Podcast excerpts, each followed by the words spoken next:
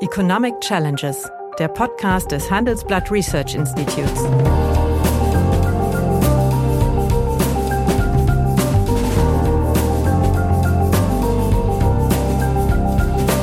Bert Rürup, der Chefökonom des Handelsblatts, diskutiert mit Michael Hüter, dem Direktor des Instituts der deutschen Wirtschaft, wöchentlich aktuelle wirtschaftliche Herausforderungen für Deutschland wie für die Weltwirtschaft. Auch die allgemeine Wehrpflicht, selbst wenn sie denn vollumfänglich wäre, war ja nie geeignet, genau diese gesellschaftlichen Differenzen aufzulösen. Es wird immer so getan, als könnte unter den gegebenen Bedingungen das soziale Jahr oder die allgemeine Dienstpflicht entkoppelt werden von der Frage, wie konstruieren wir eigentlich unsere Verteidigungsfähigkeit. Für die Betroffenen ist eine allgemeine Dienstpflicht ja nichts weiter als eine Realsteuer. Aber wir haben es nun mal zu tun in der modernen Zeit mit einer Überforderung des Individuums durch sich selbst. Ja, guten Tag, meine Damen und Herren. Hallo, lieber Michael. Hallo, lieber Bert. Da ihr, wir, Sie ja alle hoffentlich gut in äh, 2024 reingekommen sind, bleibt mir eigentlich nur übrig, äh, euch allen zu wünschen, äh, gut raus, gesund und erfolgreich rauszukommen, was im Übrigen regelmäßig sehr viel schwieriger ist als der gute Rutsch rein den schafft man meistens. Das, das ähnlich gute Rauskommen, also ist etwas schwieriger, deswegen wünsche ich Ihnen allen gut rauszukommen.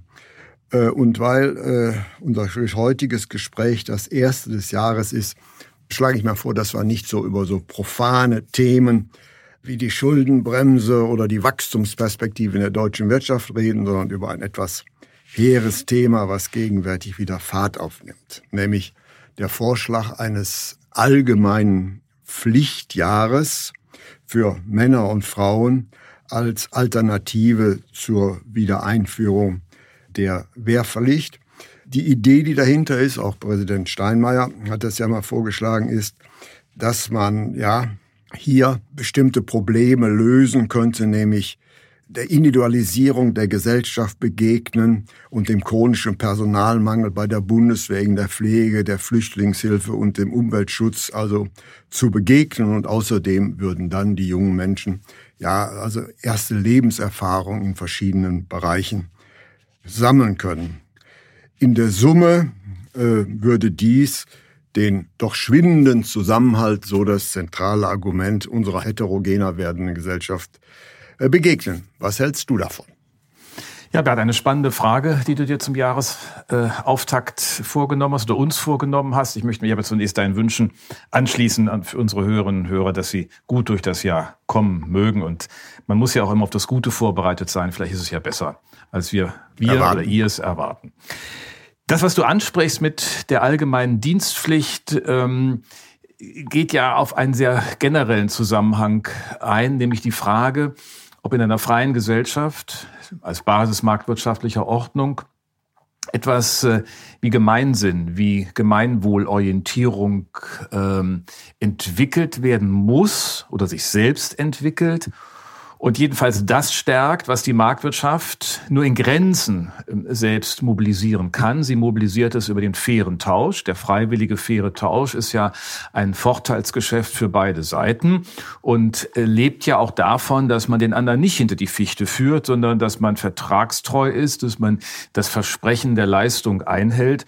Ansonsten funktioniert unser System nicht. Also mhm. es gibt ja etwas, was ohnehin schon wie, so, wie soll ich sagen, halt ein, ein kostenloses Gut ist, indem wir uns nämlich an die Vertrags, der Vertragstreue unterwerfen und dem wir uns ordentlich aufstellen im Miteinander, in den guten Sitten, wie man das auch nennt. Und die Frage ist in der Tat, brauchen Gesellschaften in ihrer heutigen Konstitution, in der Fragmentierung, den Widersprüchen in den verschiedenen Lebenssituationen Stadt, Land, in den Städten, mhm. so etwas wie eine konstruierte Öffentlichkeit. Und so würde ich den allgemeinen Dienst ähm, für die Gesellschaft auch einordnen. Das geht ja immer wieder schnell in die Tonne wird medial meistens etwas äh, überrascht aufgenommen ähm, von allen Seiten. Die einen sagen, es ist ein Eingriff in die Freiheit mhm. des Individuums. Die anderen sagen, äh, nicht zu Ende gedacht. Und jetzt kommt als drittes hinzu, dass wir feststellen, mit einer freiwilligen Armee und äh, Kann man keinen modernen haben, Krieg kommen wir, kommen wir nicht zurecht. Äh, und wir binden auch nicht wirklich die Verantwortung eines jeden ein für die äh, Sicherheitsstruktur des Landes. Mhm. So, das ist diese Debatte. Ich finde die hochspannend. Und ich glaube, es ist aller Mühe wert, da intensiver mhm. drüber zu diskutieren. Das wäre auch dem Bundespräsidenten anzuraten, da vertieft einzusteigen, es nicht einmal aufzurufen, denn es hängen in der Tat, wie eben angedeutet, ganz, ganz viele Fragen da. Ich persönlich bin der Meinung, dass wir Öffentlichkeit konstruieren müssen. Als ein, als ein Raum, in dem wir freiwillig aufeinander Bezug nehmen, in dem wir verstehen, dass es halt auch Dinge gibt, die wir nicht kodifizieren können. Ja gut, aber dieses allgemeine äh, Pflichtjahr ist ja nicht freiwillig, sondern ja obligatorisch. Ja, genau. Es ist ja, ja wie eine Art Erziehungsanstalt. Ja, nicht? ja, ja im, hatten, im, im, Prinzip recht. Und zwar für beiderlei Geschlechts, da man jetzt. Das wäre hier neutral. Das ist ja. auch bei der, selbst wenn man jetzt eine Wehrpflicht wieder neu definiert, ähm, ähm, da gibt's ja auch äh, wieder Aufleben von Vorschlägen, die es schon vor 20 Jahren gab. Ähm, beispielsweise hat äh, Christoph Bertram jüngst darauf hingewiesen, dass es äh, vor über 20 Jahren eine Weizsäcker-Kommission gegeben hat, die schon damals gesagt hat, das alte System trägt nicht. Also wir definieren quasi mhm. die Wehrfähigkeit nach der Größe der Kohorte, die ja. wir da einbeziehen können. Ähm, das ist nicht zielführend, aber eine völlige Freiwilligkeit funktioniert auch nicht. Wir müssen aber den Bedarf definieren, mhm. den wir eigentlich für diese äh, Verteidigungsüberlegung der Bundeswehr benötigen und von daher das ableiten, mhm. wie viel wir da zusammen bin. Und selbst da ist klar, das hat nichts mehr mit Männlein und Weiblein zu tun, sondern es ist, äh, ist ja auch zuletzt in der Bundeswehr ja. jetzt auch schon so gewesen. Insofern klar. Aber es ist so ein bisschen gesellschaftliche Erziehungsanstalt. Es äh, schließt vielleicht an, man kann sagen, vielleicht braucht man es dann auch gar nicht, weil wir ja die allgemeine Schulpflicht haben. Die Schulpflicht hat ja, ja nicht nur die Funktion, den Menschen die aber Inhalte zu vermitteln. versagt. Ja, in vielen Teilen vielleicht äh, äh, Inhalte zu vermitteln, Kompetenzen zu vermitteln, sondern auch äh, die soziale Beweglichkeit, die soziale. Kompetenz ja, ja. Äh, äh, mit hoch äh, zu artikulieren und sagen, du bist nicht allein. Und deswegen ist ja bei uns auch mhm. Homeschooling nicht zulässig, sondern es wird ganz bewusst gesagt, die soziale Dimension des allgemeinen Muss verpflichtenden Schulwesens geht rein. So, und jetzt kann man sagen, viele kommen aber ins Land als junge Menschen irgendwo dazwischen.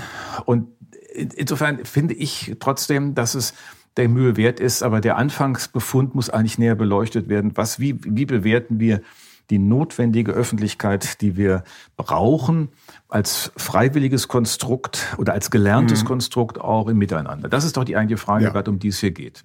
Das ist die eigentliche Frage, aber um eine äh, Antwort, ob pro oder con, hast du dich ja bis äh, jetzt, du merkst aber meine, meine, mein, mein Heranrobben an, ja, an, das, an, das, an das Positive. Ja. Ähm, ich glaube, wir müssen nur erst einmal genau diese Frage in den Raum stellen. Was ist eigentlich heute ähm, das Problem im öffentlichen ja. Raum? Warum haben wir diese, diese Zerklüftung, diese Fragmentierung der Lebensweisen? Ich meine, du kannst, kannst in Berlin von einem Stadtteil zum anderen gehen, hast schon unterschiedliche Lebensweisen zwischen Wilmersdorf und Neukölln klaffen tiefe mhm. äh, Gräben der Lebensrealität und die werden auch nicht durch Wanderung in diesen Stadtteilen letztlich überwunden. Ja. Du hast sie zwischen Stadt und Land in extremer ja. Form. Du siehst auch, dass bei uns ja Bewegungen, und das ja. sind nicht nur bei uns, in vielen Gesellschaften mhm. Stadt-Land Spannungen ja. äh, auch kennzeichnen. Richtig, aber jetzt spiele ich mal ein Advocatus Diaboli. Auch äh, die allgemeine Wehrpflicht, selbst wenn sie denn vollumfänglich wäre, war ja nie geeignet, genau diese gesellschaftlichen Differenzen aufzulösen und aufzuheben. Ja und nein. Ähm, in dem Maße, in dem sie umfassend natürlich junge Menschen einbezogen hat aus unterschiedlichsten sozialen Herkünften und regionalen mhm. und kulturellen Prägungen, hat sie auch etwas zusammengebracht, was sonst nicht zusammengekommen wäre. Das ist, äh, wenn man so will, der große Vorteil einer allgemeinen mhm. Wehrpflicht oder einer allgemeinen Dienstpflicht. Äh, das setzt natürlich auch voraus, dass man dann gewisse Flexibilität mitbringt, wo man die denn leistet. Ja. Wenn man das in der Nachbarschaft tut, in der Kirchengemeinde, ja. in der man ohnehin schon tätig ist, Wenn man die Wahl sagen, hat. Ja, dann ist es natürlich äh, relativ überschaubar. Dann, dann ist dieses Argument jedenfalls nicht sehr stark. Gleichwohl bleibt dann aber der Hinweis, es gibt mehr als mhm. dich mhm. und die Markttransaktion, die du durchführst in dieser Gesellschaft. Nämlich es gibt auch einen gesellschaftlichen Konsens oder die Notwendigkeit eines gesellschaftlichen Konsenses, der letztlich auch bis hin zur Verfassungsrealität mhm. wirkt. Wir sehen es ja in mhm. anderen Gesellschaften auch. Wir haben schon mal über die USA diskutiert. Du kannst gleiche Diskussionen über China führen, wo es ein Sozialkapital in unserem Verständnis von gemeinsamen Sitten, akzeptierten Regeln jenseits von Verfassung und Gesetz eigentlich fast nicht gibt. Und äh, ich glaube, das macht gerade in diesem Abgleich deutlich, wie also, groß die Herausforderungen dann, sind. Und äh, da war dir eigentlich eine gewisse, sagen wir mal, Revitalisierung von Normen, Normbildung, genau. Gemeinschaftsdienst. Genau. Ja, ja. das ja. Äh, Argument ist richtig, aber ich versuche jetzt mal ein, ein Gegenargument äh, äh, zu bringen. Nach einer kurzen Unterbrechung geht es gleich weiter. Bleiben Sie dran. Die deutsche Wirtschaft steht am Scheideweg. Um wettbewerbsfähig zu bleiben, müssen Unternehmen wichtige Transformationen anstoßen. Ab dem 24. April diskutiert die Restrukturierungsbranche Strategien für die Zukunft von Unternehmen. Mit dabei sind unter anderem Dr. Thomas de Maizière, Evelyn Freitag und Professor Dr. Ulrike Malmendier. Mit dem Vorteilscode Restrukturierung 24 erhalten Sie 15% Rabatt. Alle Informationen finden Sie auf handelsblatt-restrukturierung.de. Wir haben ja in mehreren Fällen, äh, mehreren Folgen darüber diskutiert, mhm. Äh, wie gravierend und gleichermaßen gravierend wie verdrängt die Probleme sind, die aus unserer Bevölkerungsalterung resultieren. Mhm. Aber wenn ich jetzt ein solches obligatorisches Jahr einführe, dann würden doch diese Probleme multipliziert. Das heißt also, ich würde doch letztlich und deswegen bei Befragungen kommen mhm. immer sehr große Mehrheiten für etwas drauf. Warum? Ja. Weil die Masse der Befragten natürlich gerade davon betroffen sind. Deswegen kann man dann leicht sagen, ja, die Mehrheit der Bevölkerung ist dafür. Mhm. Nur man müsste natürlich eigentlich äh, die Betroffenen zu Wort kommen lassen. Und für die Betroffenen ist eine allgemeine Dienstpflicht ja nichts weiter als eine Realsteuer, die zusätzlich auf die demografisch bedingten Lasten hinzukommt. Mhm. So und ja, aber nicht ohne Ertrag, ne? Also kann man so sehen. Ich meine, die demografisch bedingten Lasten hast du, die hast du unweigerlich. Nein, sie werden ja größer. Kosten. Sie werden ja jetzt größer. Ich nehme ja einen Jahrgang zusätzlich aus dem Erwerbsleben raus. Die, Frage ist, ob das ja. wirklich bei einer längeren Lebenserwartung das relevante Argument es, nein, ist. Nein, es, es, es, bleibt da, es bleibt dabei. Ich nehme eine mhm. Kohorte ein Jahr aus dem Erwerbsleben raus. Und das erhöht natürlich zweifellos den demografischen Druck. Dann hättest du aber auch sehr extrem für G8 sein müssen als statt G9, ne? Aber wir reden ja jetzt. Äh, naja, aber ich will nur sagen, das sind ja immer die, das ist ja, ja richtig. Und die, die Themen stehen ja auch im Konflikt ja. miteinander. Ja. Das darauf deutest du hin. Das will ich auch gar nicht leugnen. Nur da muss man im Grunde eine Abwägung vornehmen. Ist einem der gesellschaftliche Ertrag einer solchen Konstruktion. Unterstützung von Öffentlichkeit, von Bezüglichkeit, von Mitverantwortungskultur mhm. wichtig und äh, ist das jetzt Antwort auf ein Desiderat, das wir in der gegenwärtigen gesellschaftlichen Realität in besonderer, in stärkerer mhm. Weise hatten als in früheren Generationen? Da würde ich sagen, dann überwiegt es das Argument. Das andere muss man halt mhm. entsprechend in den Blick nehmen. Klar, das ist, äh, das ist unweigerlich so. Wenn ich in dem Arbeitsvolumen irgendwas drehe, habe ich an anderer Stelle ein Problem. Also muss ich das einordnen. Man kann aber auch fragen, ob dadurch nicht etwas entsteht an Möglichkeiten, an Fähigkeiten, an Orientierungen, die im gesamten Erwerbsleben positiv werden. Natürlich geht es hier nicht ja. um er, äh, Ersatz von Arbeit. Das ist ja immer die, die Sorge, die viele haben. Nicht? Also billige Arbeit mhm. mit was weiß ich noch nicht mal Mindestlohn oder was wir bekommen mhm. äh, und dann machen die Dienste hier und da. Aber darum geht's nicht, sondern es, das Argument ist letztlich äh, eine Gemeinschaftsleistung, jenseits marktlicher Verpflichtungen, jenseits der sonstigen mhm. Überlegungen des Gesellschaftlichen. Und das muss man abwägen. Also insofern, ja, du hast recht, es ist, ein, es ist eine, durchaus eine Konfliktlage. Aber man kommt dann halt auf sehr essentielle Fragen. Ich meine, wenn der Satz von Hannah Arendt stimmt, dass frei sein heißt, Menschen können das nur in Bezug aufeinander. Das heißt, das Erleben von Freiheit muss auch miteinander gelernt werden. Dann muss ich irgendwann vielleicht einmal so ein Pflichtjahr miterleben, um die Bezüglichkeit in allen Dimensionen des Lebens dann auch nochmal herzustellen. Also da stoßen sich unterschiedliche möglicherweise Normen.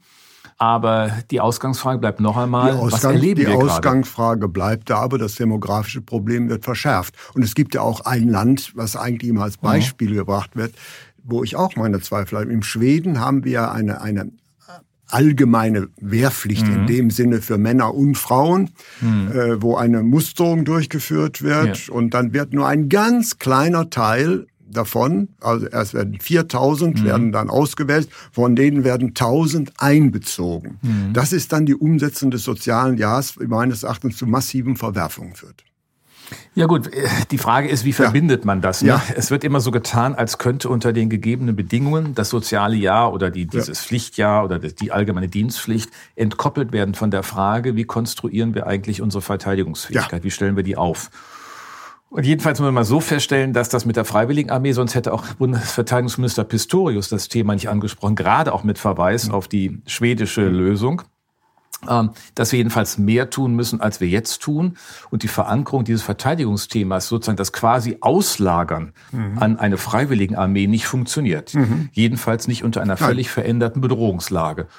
Und klar, dann kommt das Argument der Wehrgerechtigkeit. Ne? Ja. Wer kommt da alles mit ins Spiel und wer darf da nicht und wer da wer muss. Und äh, aber die Frage ist vielleicht nicht die der Wehrgerechtigkeit, sondern auch, dass man einfach eine, eine Kohorte breiter anspricht und letztlich Optionen öffnet für einen solchen allgemeinen Dienst. Und dann wäre auch äh, die Mitwirkung in irgendeiner Weise im Bereich der Verteidigung halt auch eine Option. Und äh, da, an der Nummer kommen wir nicht vorbei. Also du, du siehst, äh, was du aufziehst heute als Thema, ja. ist voll von Fallstricken. Ja und Konflikten, aber es hilft ja nichts. Ich glaube, es ist trotzdem der Mühe wert, genau darüber ja. vertieft nachzudenken. Ja, das ist aber, genau aber, der Punkt. Aber, äh, deswegen habe ich mich ein bisschen mhm. da äh, bemüht und äh, ich bin dann zum Ergebnis gekommen, dass bei Berücksichtigung der Realität für mich mhm. die Nachteile in einer dramatisch alternden Gesellschaft überwiegen.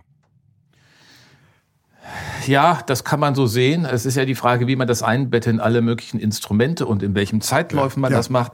Es können ja auch jetzt schon, müsste mal dagegenhalten, ob der Verlust wirklich so hoch ist. Ich meine, was wir halt verabsäumt haben, ist, unser Schulsystem wirklich effizienter aufzustellen. Andere ja, Länder aber wir haben es nun mal so, wie es ist. Und wir, können ja, ja, das, gut, wir können das Pflicht ja nur in dem Land einführen, wie wir es gegenwärtig haben, mit genau. allen seinen äh, sagen wir, Fehlern und Schwächen. Und ich würde dadurch sagen, die Probleme werden dadurch nicht gelöst, sondern verschärft. Das heißt, der intergenerative Umverteilung steigt massiv. Wenn man es nur als Last sieht, ja. ja. Das setzt aber voraus, dass die Wahrnehmung dieses Dienstes ähm, nicht in seinen sozialen Erträgen gesehen wird oder das, sich nicht das dort ist spiegelt. natürlich richtig. Das Und, ist natürlich äh, richtig. Aber, aber, in, aber in der Sozialpolitik sehen wir doch auch nur die, sagen wir mal, monetären Effekte. Und gerade du, ihr habt ja sehr viele Studien darüber gemacht. Ja, ja. Auch ihr weist doch auf die ökonomischen Probleme dieser Alterung hin. Und hier wird die Alterung beschleunigt letztlich. Aber ich nehme einen Jahrgang raus. Ja. Du kannst genauso auf die ökonomischen Probleme mangelnden Sozialkapitals, mangelnden ja. Vertrauens und damit auch mangelnder, mangelnder Resilienz. Ja. Das ist ja das, was Markus Richtig. Brunnermeier auch zuletzt äh, sehr deutlich adressiert in seinem Buch zur Resilienz, äh, artikuliert. Das heißt, doch mal, es stehen zwei unterschiedliche Perspektiven hier im. Raum und durchaus mhm. im Konflikt. Ja. Ähm, das kann man jetzt so bewerten, wie du es tust. Ja. Ich würde es nicht so eindeutig bewerten, mhm. weil ich glaube, dass der soziale Ertrag in der Stabilisierung der Gesellschaft und damit auch in der Erkenntnis, was alles getan werden muss, ebenso zu gewichten ist. Und dass wir ja etwas erleben, und da haben wir uns noch nicht vertieft drüber gesprochen, ich habe es zwar mhm. mehrfach sozusagen angeleuchtet, was sind denn die Verwerfungen? Wir haben doch die, das Problem, dass Globalisierung und Fernbeeinflussung die Menschen zunehmend jedenfalls, will nicht sagen abstößt, aber Fragen aufwirft. Was, was kann ich hier eigentlich noch tun in meinem öffentlichen Raum? Wie ist der eigentlich noch gesichert? Digitalisierung schafft auf der einen Seite enorme Möglichkeiten der Selbstermächtigung, aber auch der Überforderung. Jedenfalls in Gesellschaft. Wir erleben eine Individualisierung, mhm. du hattest es einfangs erwähnt, manchmal in Formen des Identitätsegoismus. Die mhm. eigene Identität ist wichtiger als alles andere. Das Buch von Fukuyama könnte man mhm. hier heranziehen, das es beschreibt. Und wir haben eine Komplexitätszunahme und einen Verlust an Eindeutigkeit. So, in diesem Rahmen ist etwas, was und das ist ja, will ja nicht sagen, dass hier die eierlegende Wollmilchsau vorliegt mit einem allgemein, allgemeinen ja, Dienstpflicht. Aber, aber jedenfalls wird so verkauft. Ja, egal. Das ist es nicht. Das ja. ist es nicht. Aber ich finde alleine die Debatte darüber würde uns auf diese Themen ja. stoßen. Sie würde uns die Frage stellen, wie wollen wir denn diese Gesellschaft gemeinsam konstruieren? Und wir können es nicht nur, und das ist ja leider auch etwas, was wir erleben, mhm. mit immer neuen gesetzlichen und äh, rechtlichen Verordnungen. Der Glaube einer Staatstechnologie, wie sie gerade in bestimmten politischen Kreisen vorherrscht, man müsste jetzt dann auf dieses Problem die nächste gesetzliche Antwort finden, lebt ja davon, dass man der Gesellschaft als Ganzes das nicht mehr zutraut, Lösungen zu erarbeiten. Mhm. In den lokalen Räumen. Wir stellen immer wieder fest, in den Caring Communities vor Ort, in den Zusammenhängen des konkreten Lebens findet das ganz, ganz anders statt. Gibt es diese Bezüge? Und das müssten wir eigentlich mobilisieren. Und deswegen bin ich erstmal auch deshalb für diese Debatte und ja. auch für diese Idee, weil sie genau diese Frage auch herausfordert. Wer glaubt denn, dass er alles nur durch Gesetze regeln könnte? Der natürlich, dem würde ich hier sagen, das ist alles Unsinn, was du da erzählst. Äh, ich kann das ja. nur als starker Staat über Gesetze machen. Das ist übrigens interessanterweise immer die politische Linke, die ja den Staat mhm. aus ihrer historischen Genese eher skeptisch sehen muss, die an dieser Stelle immer den Staat will. Ja. Bei Verteidigung und innerer Sicherheit will sie ihn nicht, aber hier bei der Regulierung des täglichen Lebens. Aber ist natürlich auch interessant, es wird ja also sagen wir mal, die allgemeine Dienstpflicht als Ersatz für die mhm. Wehrpflicht diskutiert. Ja. Das war ja die Einflussschneise. Und meines Erachtens falscher kann man die Debatte nicht führen. Nach einer kurzen Unterbrechung geht es gleich weiter. Bleiben Sie dran.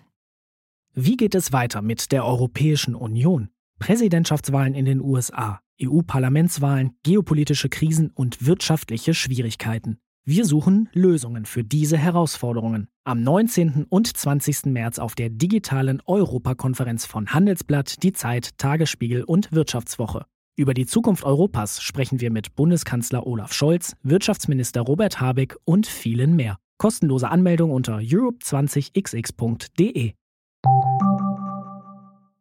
Es ist doch völlig klar, dass als Folge des technologischen Fortschritts wir über eine Berufsarmee von hochspezialisierten äh, äh, Kämpfern und Kämpferinnen im Übrigen auch, wo es das gibt, sind Frauen da mhm. auch, auch tätig haben. Mhm. Und die Antwort darauf wäre dann auch beispielsweise eine europäische Berufsarmee. Das wäre für mich die Lösung die, die, dieses Problem. Und alle mhm. diese konkreten Fragen ist, äh, die der Hintergrund diese, äh, mhm. dieser Revitalisierung der Wehrpflicht in einem anderen Gewande äh, äh, diskutiert, werden ja auch völlig ausgeblendet.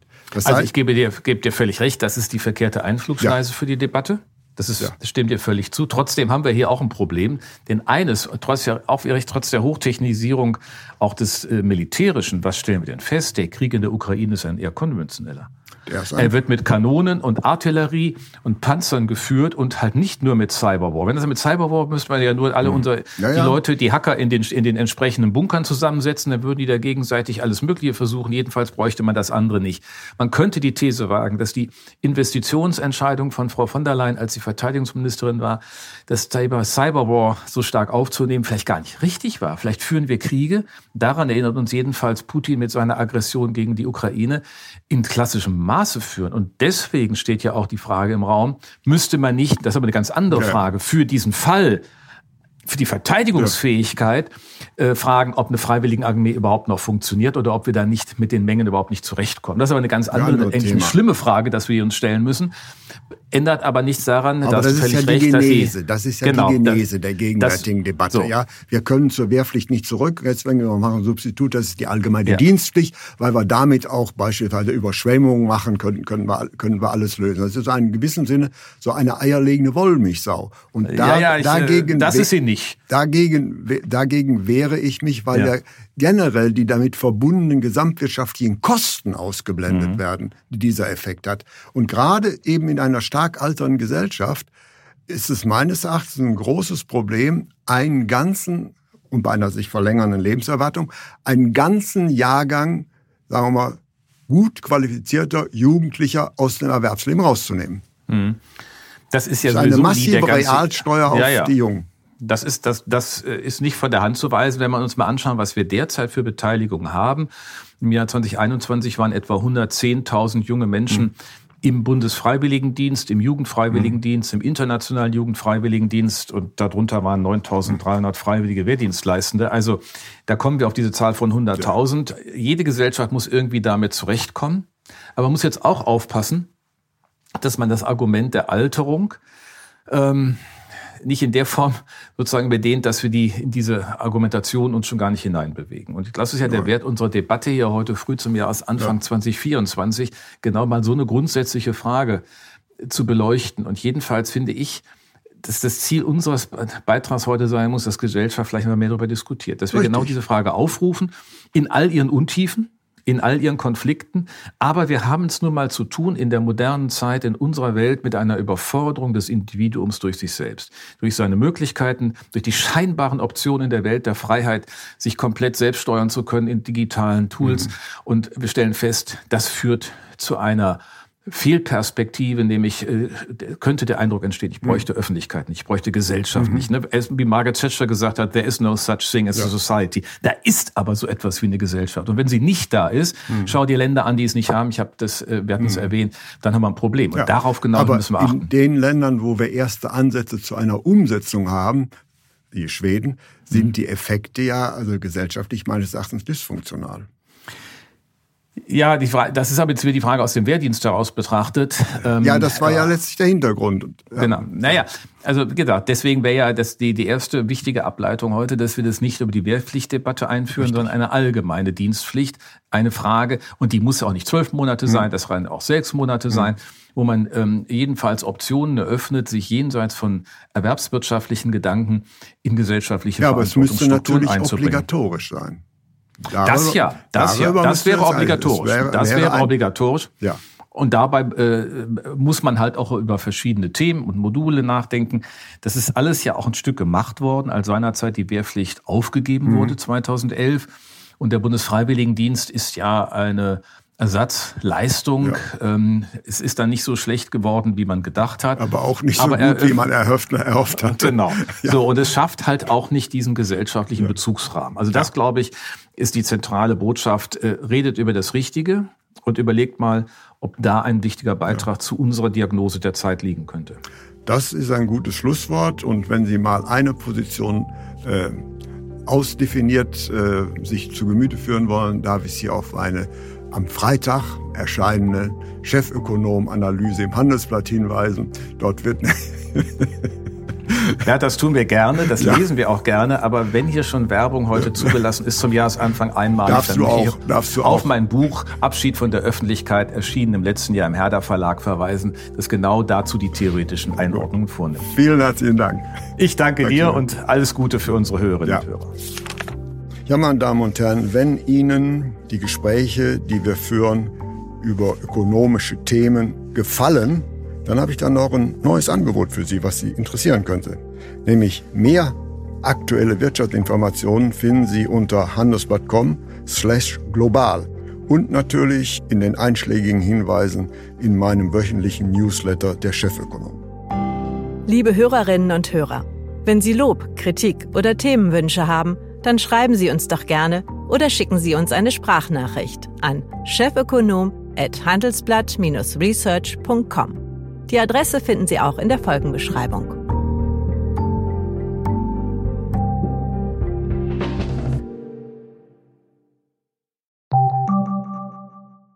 Die Welt steht vor gewaltigen Herausforderungen. Zum einen die Energiewende voranzutreiben und gleichzeitig den Klimawandel einzudämmen.